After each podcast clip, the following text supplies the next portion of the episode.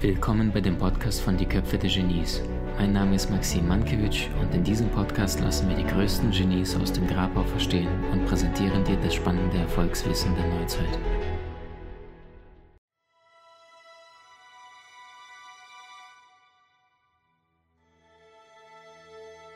Der erste Punkt zum Thema Glücklichsein, zum Thema Glücksforschung, der heißt nichts anderes wie deine bewusste Entscheidung dafür, dass du dich jetzt glücklich machen möchtest.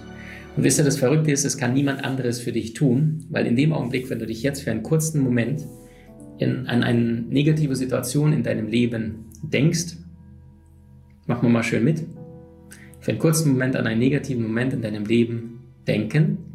Und wenn du diesen Moment jetzt hast, mit geschlossenen Augen, verstärkt mal diesen Moment für einen kurzen Moment. Und Stell dir vor, du siehst wieder die Menschen, du bist wieder vor Ort, du nimmst die Energie wahr. Wer war dabei? Was wurde gesagt? Wie roch es dort? Wie sah die Situation? Und wenn du es relativ stark jetzt geschafft hast, vielleicht noch den Dimmer ein wenig mehr aufdrehen. Und jetzt fühl mal auf deiner Zellenebene, was du jetzt wahrnimmst in deinem Körper. Und äh, je nachdem, wie intensiv dieses negative negative Erfahrung für dich war, wirst du es entsprechend in deiner Magengegend äh, gegenspüren. Manche Menschen kriegen plötzlich totale Kopfschmerzen, bei anderen wiederum ist es im oberen Körperbereich. Was die meisten allerdings nicht realisieren oder vergessen, ist, dass wir Menschen hochemotionale Wesen sind und das wiederum bedeutet, dass alle Erfahrungen, die du jemals gesammelt hast, entsprechend auf deiner Zellenebene gespeichert sind. Und das heißt, ich unterstelle, dass 90 Prozent aller Krankheiten 90 Prozent der Gründe, warum Menschen sich äh, zu viel anfuttern oder zu wenig anfuttern, äh, warum sie Krankheiten plötzlich kriegen, obwohl sie diese Krankheit normalerweise nicht kriegen sollten, ist äh, die nicht gelebte Emotion. Also das heißt, irgendetwas ist da auf Dauer im Körper, was krampfhaft versucht wegzuhalten oder ähm, der Mensch nicht fühlen möchte, allerdings es dauerhaft tagtäglich in seinem Bewusstsein ist. Wusstest du da beispielsweise, dass die meisten Herzinfarkte unter der Woche äh, Montag Vormittag stattfinden. Montag, Vormittag die meisten Herzinfarkte. Warum? Der Geist sagt, oh mein Gott, der Job, ich habe gar keine Lust drauf, liebes Herz, ich halte es nicht mehr aus. Das Herz sagt, Chef, alles klar, ich folge. Ja, ähm, die meisten Selbstmorde sind Montagnachmittag, also auch wieder der erste Arbeitstag der Woche. Und ähm, wenn wir uns diesen menschlichen Verstand anschauen, dann glaube ich tatsächlich, dass wie, wie sagte Einstein, die wichtigste Frage, die ein Mensch im Laufe seines Lebens sich stellen kann, ist, ist das Universum ein freundlicher Ort? Weitergedacht, ist das Universum ein freundlicher oder ein feindlicher Ort? Und was Einstein schon damals meinte, vor 100 Jahren, ist, Glück ist eine Einstellungssache. Wenn du dich heute dafür entscheidest, bewusst ähm, glücklich zu sein, dann wirst du es sein.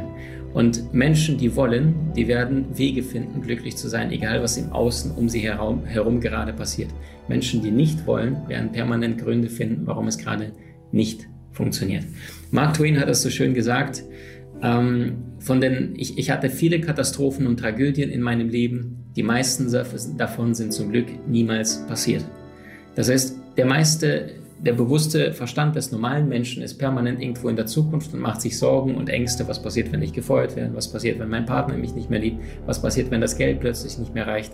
Problem, bist du in dem jetzigen Moment nicht da, sondern in der Sorge, indem du in deiner Zukunft bist, kannst du nicht im Hier und Jetzt sein. Bist du nicht im Hier und Jetzt, ist es der einzige Moment, wo du etwas aktiv bewirken, beeinflussen kannst.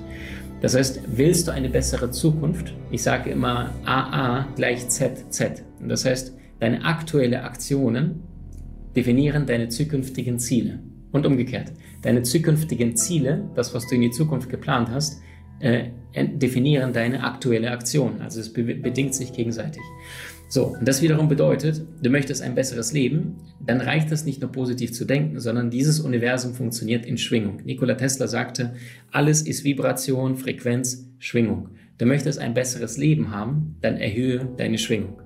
Ähm, und äh, aufgrund dessen, weil die meisten Menschen aber den jetzigen Moment ablehnen oder ständig unzufrieden sind, jetzt wieder muss ich warten an der Tankstelle, an dem, im Auto. Ähm, es heißt ja, 30 Prozent der Lebenszeit verbringen wir nur im Warten. Ist ja eigentlich Wahnsinn, ne? Du stehst morgens auf, ist einer von deinen Liebsten im Badezimmer, da hockst du schon mal da und sagst, okay, ich warte mal kurz. So. Ähm, das heißt, ich unterstelle, Glück ist eine Entscheidung, deine Entscheidung. Und in Worten von Einstein, ähm, die wichtigste Frage ist, ist das Universum ein freundlicher Ort für dich? Ja oder nein? Wann hast du dich dafür entschieden, dass du kämpfen möchtest? Und weißt du, ähm, ich hatte mal einen Kumpel in meinem Leben, also ich habe in einem Studentenwohnheim gelebt und in diesem Studentenwohnheim gab es äh, sieben Stockwerke und auf jeder Etage gab es 15 äh, entsprechend kleinere Zimmer und am Ende der Gänge äh, zwei Toiletten und eine Dusche. Ja, also war super Hygienestandards. so, und als junger Student sagst du, ja gut, äh, die erste eigene Wohnung sozusagen. Äh, ich bin damals aus Berlin nach Gießen gezogen und habe dort gehockt. Und ich weiß noch, ähm, äh, ich glaube, zwei Etagen unter mir lebte ein Mann, und ich glaube, der lebt da tatsächlich immer noch, der war ungefähr Mitte 40 ähm, und hatte dort ein Zimmer ungefähr 10, vielleicht 12 Quadratmeter. Und in diesem 12 Quadratmeter Zimmer hatte er ungefähr 10.000, jetzt muss ich aufpassen, also mindestens 10 Kilometer Kabel oder 10.000 Meter Kabel, genau. Wie kannst du dir das vorstellen? Es ist einfach verrückt. Ja? Nicht nur, dass er einen Satellitenschüssel direkt zu diesem Fenster gebaut hat, der hat einen Fernseher mit allen möglichen Geräten, Sendern und so weiter. Der hat das ganze Haus mit Internet versorgt. Äh, dauerhaft war sein PC an, sein zweiter PC an, sein Fernseher an und dann wohnte er auf einem Quadratmeter von 10 Quadratmeter und hatte dann einen kleinen Kühlschrank, äh, eine Couch, Schlafcouch und einen Fernseher in der Ecke. So, dieser Mann hatte die Herausforderung, dass er sein Leben lang wortwörtlich nichts gebacken gekriegt hat. Und egal wie sehr ich mit meinen Motivationsversuchen an ihn appelliert habe und sage, schau mal, du könntest doch das probieren, du könntest doch mal den Job. Ähm, das ist dieser typische Fall von eingebildeten Kranken der sich vom Staat Hartz-IV-System schreiben lassen hat, jahrelang. Und jedes Mal, wenn er dort war beim Staat, hat er dann gesagt, ach, Sie verstehen mich nicht, ich habe Rückenschmerzen. Die haben ihm alles angeboten, passen Sie auf, wir zahlen Ihnen Schwimmen, wir zahlen Ihnen Massagen, wir zahlen Ihnen Sportkurse und, und, und. Er sagt, nee, Sie verstehen mich, nein, ich will nicht, ich will nicht, ich will nicht. Ich habe genauso versucht, liebevoll erstmal Verständnis, danach später, schau mal, du könntest und die und die und die Optionen haben. Der Mann hat sich beklagt, allerdings wollte er in seiner Situation bewusst nichts verändern. Übrigens, äh, übrigens ein wichtiger Satz. Wenn du dich schon dafür entscheidest, nichts verändern zu wollen, dann hast du auch kein Recht, dich zu beklagen. Zitat Ende. Maxim Mankiewicz.